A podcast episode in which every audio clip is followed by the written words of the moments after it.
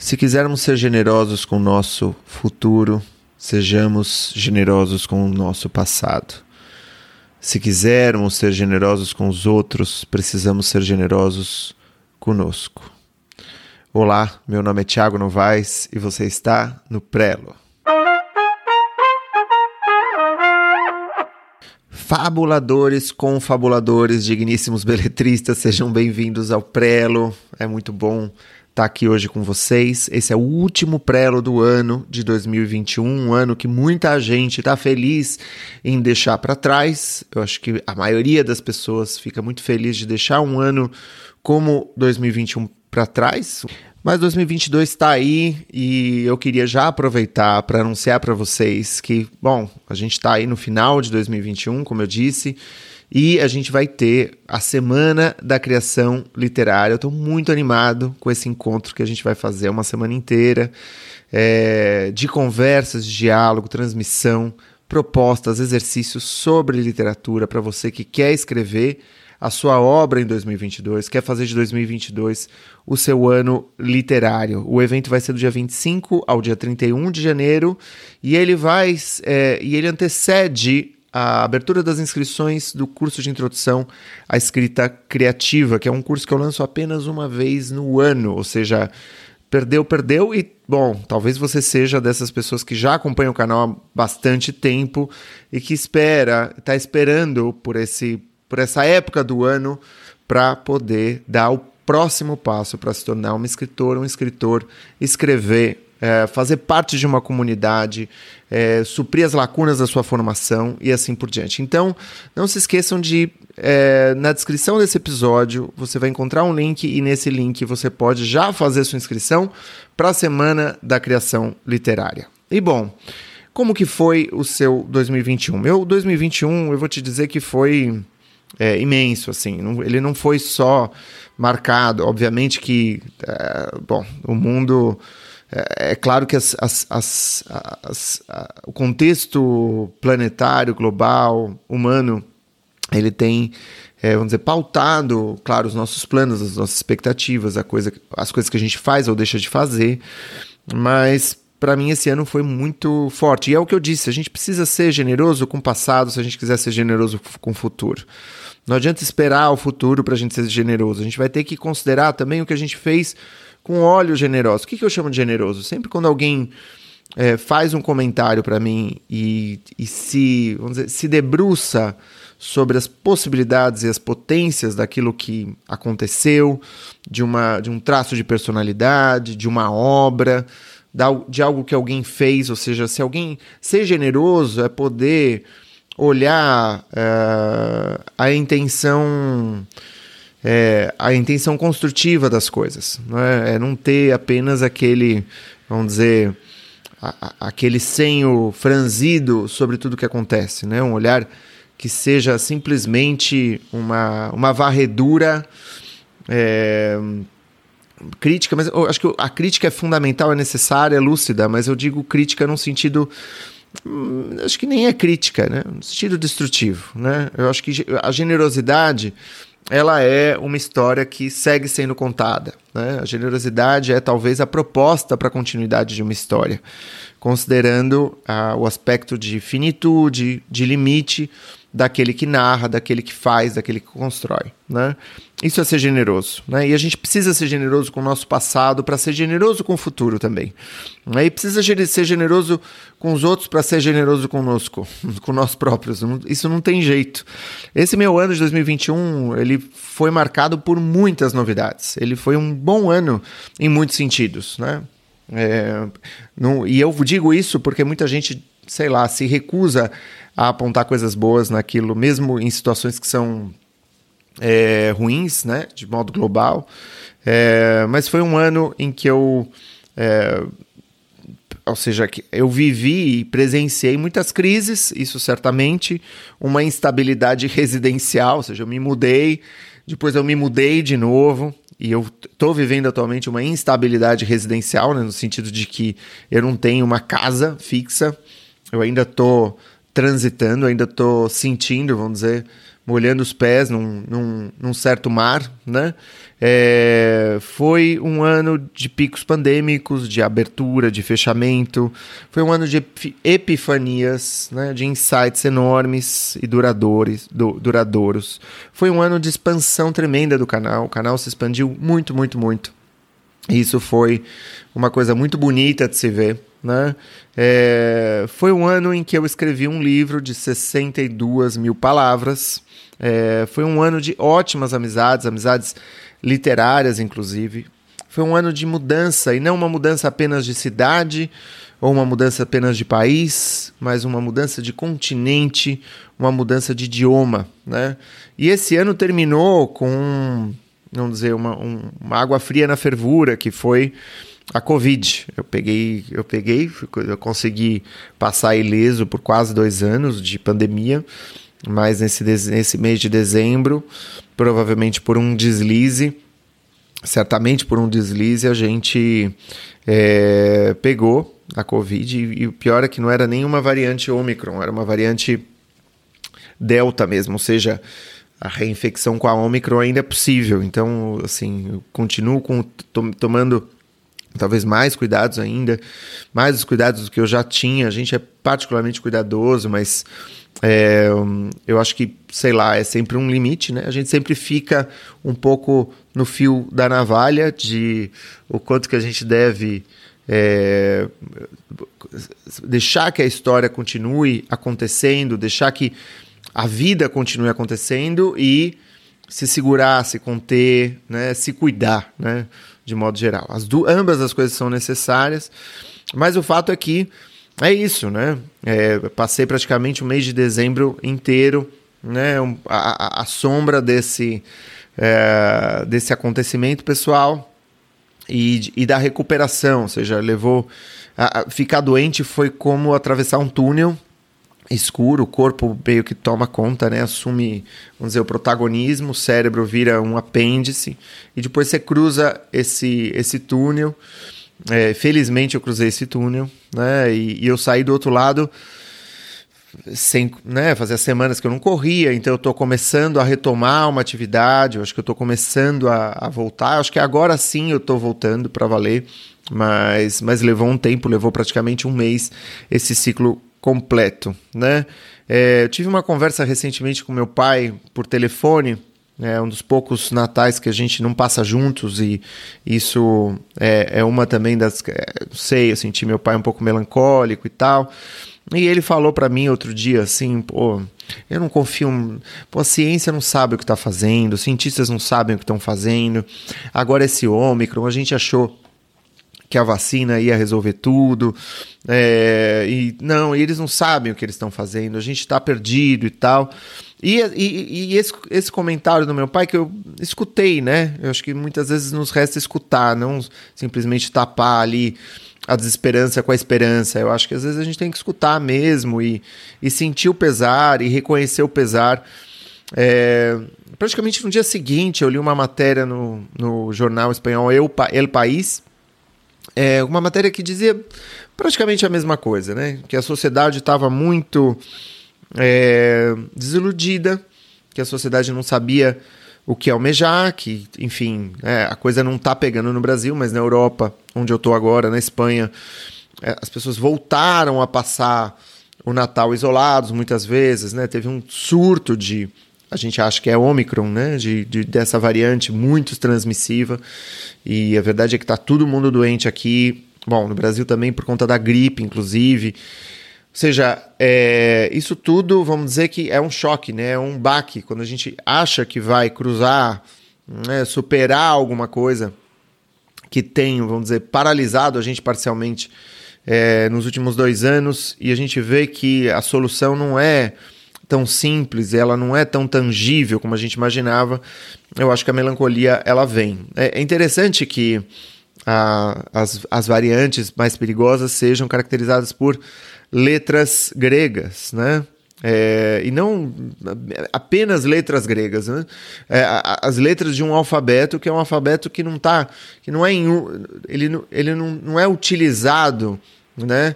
É, de uma forma, ou seja, ele é uma letra, é um alfabeto que é, é um alfabeto quase conceitual, né, para outros países além da Grécia. né? Ou seja, é um, é, um, é um alfabeto antigo, é uma língua antiga para outros países além da Grécia, não é? É, inclusive, o, a, existe o grego moderno, existe o grego antigo. Omicron é uma, é uma letra desse alfabeto. É, e, e, é e, e, todo alfabeto é um alfabeto finito, quase todo alfabeto é um alfabeto finito. Eu acho que se a gente for é, em outros alfabetos, existem alfabetos ali que têm é, centenas de caracteres, né? É, os pictográficos e tal. Mas não é o caso das, do alfabeto grego. O alfabeto grego tem algumas dezenas de, de letras, né? E isso fala muito da, do nosso desejo de que a coisa acabe, né? É um pouco como os furacões caribenhos, né, que eram é, que eram batizados com nomes, com iniciais que iam seguindo uma sequência alfabética de A a Z, mas nem chegava a ser a Z porque eles tiravam algumas das letras do alfabeto para porque não havia muitos nomes né, conhecidos com que começavam com essas letras, acho que Y, alguma coisa assim. Né? Ou seja, você tinha ali 21, 21 nomes por ano para dar para diferentes furacões e tufões, e, e quando isso acabava, você tinha que começar de novo. E o que a gente vê é que cada vez mais pessoas, os, os países, as regiões têm mais de 20 furacões no ano, que é uma loucura, né? Pensar hoje. Ou seja, o alfabeto não está dando conta, né?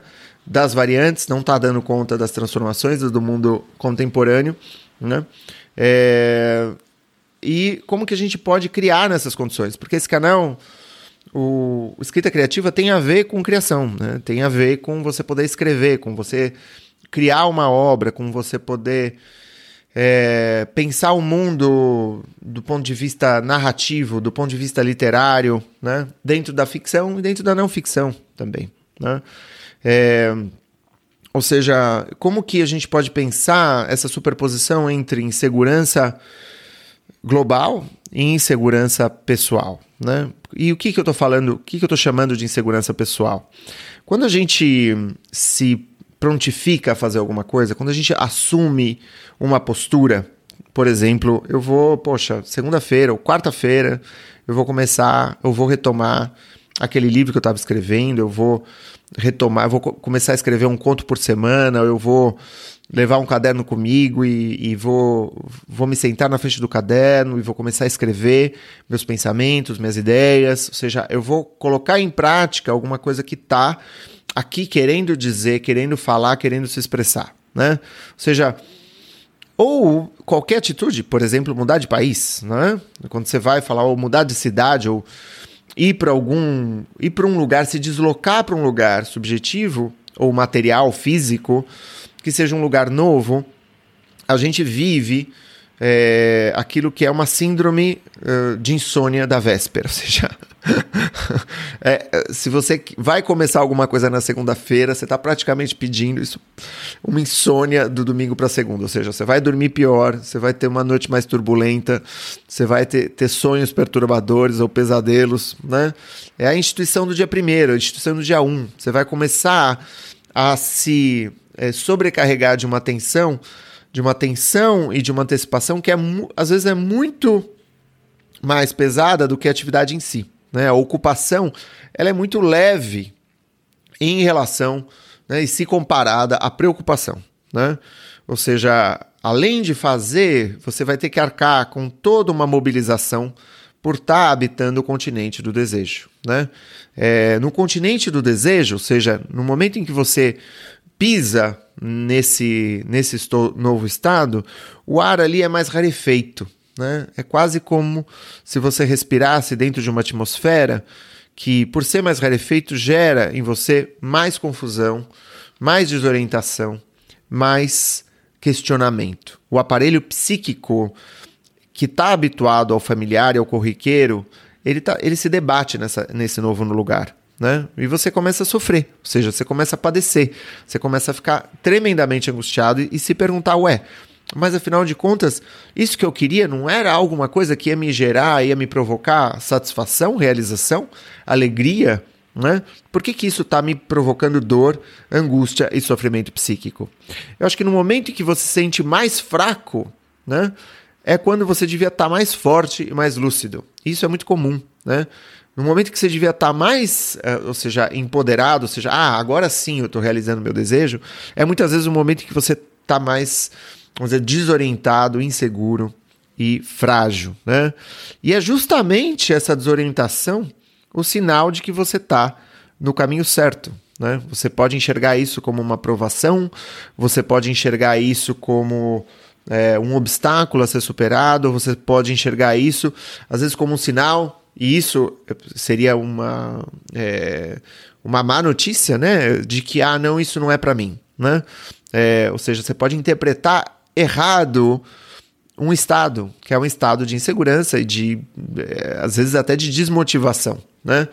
Muitas vezes, estado de insegurança e desmotivação está dizendo que, olha, você está no caminho certo, você está pisando em, em um território pouco familiar, porque você também não está plenamente satisfeito com o território familiar. Então, é isso, né? É, a questão é do que, que você precisa nesse momento, na maioria das vezes. Você precisa se amarrar ao mastro, né? Você precisa porque você está prestes a ouvir, porque é, é, eu acho que assim, esse apelo da insegurança, da fragilidade, é o canto das sereias, né? É um canto muito sedutor, porque as sereias elas querem te oferecer um retorno para o passado, né? Elas querem te oferecer um colo, um carinho, né? Um retorno, por exemplo, para um lugar muitas vezes infantil, para um lugar excessivamente familiar, onde você se conhece ali, onde você é, você está habituado àquilo, mas não é um lugar é, extremamente positivo, porque é um lugar onde você vai ser devorado. As sereias, no, no, no, mito grego, ela tem dentes, elas têm dentes muito, muito afiadas. Elas vão te devorar. Né? E eu acho que a gente consegue ver isso é, diante, convivendo com pessoas é, que de alguma forma se aferraram a, a, um, a um episódio da infância ou da adolescência que passaram com uma turma, ou sei lá de que maneira, mas que e, e, e ficaram ali. Ou seja, a visão não é tão não é tão, tão bonita essa visão, né? De ver alguém que ficou no passado, de ver alguém que é, se recusa de toda maneira a crescer, ou seja, ela não sai do quarto dela, ela não sai de uma condição específica de infância, de adolescência que por um motivo ou outro lhe pareceu mais cômodo, lhe pareceu mais seguro, e tudo que se seguiu a isso é, era assustador demais para enfrentar, né? Ou seja, as sereias elas vão te devorar. Então, por isso você não deve abandonar o barco. você tem que continuar no barco. Aquilo que você se propôs inicialmente, você, ah, você vai dormir pior às vezes, você vai ter a, a síndrome da, da, da é, da insônia da véspera, mas você vai acordar no dia seguinte e vai fazer aquilo que você se propôs a fazer. Ponto. Ah, você vai sentir inseguro, você vai ficar confuso, você vai fazer aquilo a que você se propôs a fazer, confiando que é, que é uma fase. É turbulento, é difícil, é puxado, mas é uma fase. E aí o que você vai fazer é avisar o seu corpo de que existe uma mudança de rota, né? De que o seu corpo, o seu destino, que, de que você uh, você está se encaminhando de uma forma mais ou menos deliberada para um certo futuro, um futuro que se almeja, um futuro pessoal e que você não pode simplesmente deixar, ou seja, esse barco ao sabor das ondas, ao capricho das ondas e das marés, porque isso é qualquer coisa, porque a vida é uma só. Né? É, a gente precisa isso é uma coisa que a gente tem visto mais e mais ultimamente, e eu acho que a pandemia nos lembra disso. E que a questão é: a gente precisa de um futuro para ter um presente. E a gente, e, e, e como sociedade, a gente está sem um futuro muito claro em vista. Né? Uma sociedade incapaz de sonhar a sua utopia é uma sociedade incapaz de agir no presente. Né? Para caminhar, é preciso que haja horizonte. É simples assim. Se você não tem um horizonte, você não é capaz de, de caminhar. E esse horizonte é isso, ele é dinâmico, ele está sempre se transformando, mas ele era um, é um horizonte, é um, dizer, um caminho que você está percorrendo. Né? Aí você pode me perguntar, mas como, Tiago? Né? Como que a gente pode pensar em utopia se todos os nossos projetos humanos dos últimos 200 anos eles malograram, né? Revolução Francesa, liberdade, igualdade, fraternidade, para onde foi isso? Né? É, justiça social, o sonho do socialismo, o sonho do, do comunismo, no que, que redundou? Né? É, bom, eu acho que a resposta que a gente pode dar para isso é esperar que o futuro não seja, não seja entregue de mão beijada é como esperar na, resol uma, na resolução triunfalista é, um, uma superação, por exemplo, da situação que a gente vive globalmente, né, da pandemia. Né? É, ou seja, a gente não pode assim almejar uma resolução triunfalista, ou seja, ah, vamos superar. Eu acho que a gente ouviu muito isso por aí nos jornais, na imprensa, muita promessa, né, de que ah, a coisa ia se simplesmente se dissolver, sendo que as condições que geraram essa situação que a gente vive hoje, elas continuam, né? Então, eu acho que de fato o que a gente precisa é de uma nova dose de lucidez. Em primeiro lugar, para não abraçar promessas messiânicas de nenhum lado. Em segundo lugar, para abraçar projetos maiores que nós mesmos. Né? E para isso, a gente precisa, de alguma forma, perdoar. Para ambas as coisas, a gente precisa perdoar os limites dos que nos precederam. Né? Ou seja, uh, esse projeto, projeto de fraternidade, por exemplo, ele era um projeto que bom, pode continuar em construção. Né? Ele não foi capaz de ser realizado em 200 anos, mas não é por isso que a gente precisa abandoná-lo. Na verdade, a gente não pode se dar ao luxo de abandoná-lo, né? Eu desejo duas coisas para você nesse ano novo que começa. Em primeiro lugar, que você leia. Em segundo lugar, que você escreva. Eu desejo isso para você e para mim também. Por quê? Né? Por que, que eu estou falando por que, que eu desejo que você leia e que você escreva? E por que, que de... o meu desejo tem a ver com uma atividade e não algo que vai acontecer com você simplesmente? Né? Eu posso falar ah, que todos os seus desejos se realizem. Não, eu desejo que você leia e que você escreva. Esse mundo que a gente vive, ele nunca foi simples. Né? Isso tem se tornado cada vez mais evidente. Toda solução simples é, ela é enganosa. Tudo que a gente recebe como um, né, uma máxima é, tem sido enganoso. Né? É, não existe fórmula definitiva e a gente está à mercê do, do, do, dos cantos das sereias o tempo todo. Né? Eu acho que a linguagem, na história da humanidade, ela representou um salto na evolução humana. Né? E o nosso, o nosso aparelho cognitivo ele se desenvolveu a partir da linguagem. E a gente vai precisar de um novo salto cognitivo por meio da linguagem para poder superar a situação em que a gente se encontra hoje. Né? A leitura, ela é, nesse sentido, o melhor exercício que você pode fazer para se tornar.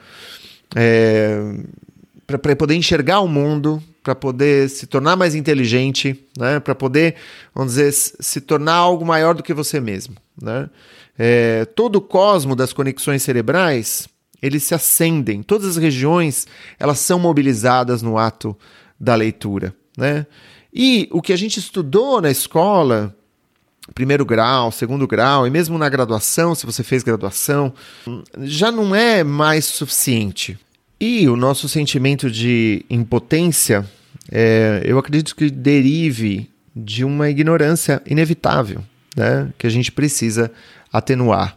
E eu acho que é uma maneira, talvez a maneira mais efetiva da gente atenuar é, essa ignorância inevitável seja lendo, seja dialogando, seja é, dando uma, um livre movimento para a nossa curiosidade e para a nossa é, consternação. Em segundo lugar, escrever. Né? Que você escreva por três motivos. Porque a escrita ela é uma ação. Né? Isso em primeiro lugar. Em segundo lugar, porque a escrita ela é uma, é uma apropriação. Em terceiro lugar, porque é através da escrita que você consegue ter um desenvolvimento não egóico de uma voz própria. Né? Eu acho que já não basta que a gente salte de ilusão em ilusão, de promessa em promessa, de auto-engano em auto-engano. Né? E já não basta que a gente fique, vamos dizer, consumindo os produtos de uma indústria da inércia, ou uma indústria da consolação, ou uma indústria do ah, é isso aí, então a gente só deve aceitar a vida como ela tá, ou a gente só nos cabe criticar, vamos dizer, as utopias malogradas do passado, né? E a inevitabilidade do futuro. Né? A gente não pode se dar mais.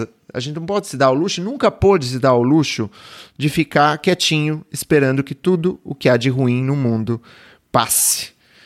É isso aí, pessoal. Eu desejo a vocês um excelente 2022, um 2022 surpreendentemente bom. e fica mais uma vez o convite para que vocês participem da Semana da Criação Literária entre os dias 25 e 31 de janeiro, que vão se antecipar as inscrições sempre por curtíssimos dias, né, por um tempo muito limitado, é, do curso de introdução à escrita criativa. Um abraço forte e a gente se vê no Dobrar da Esquina. Até mais. Tchau!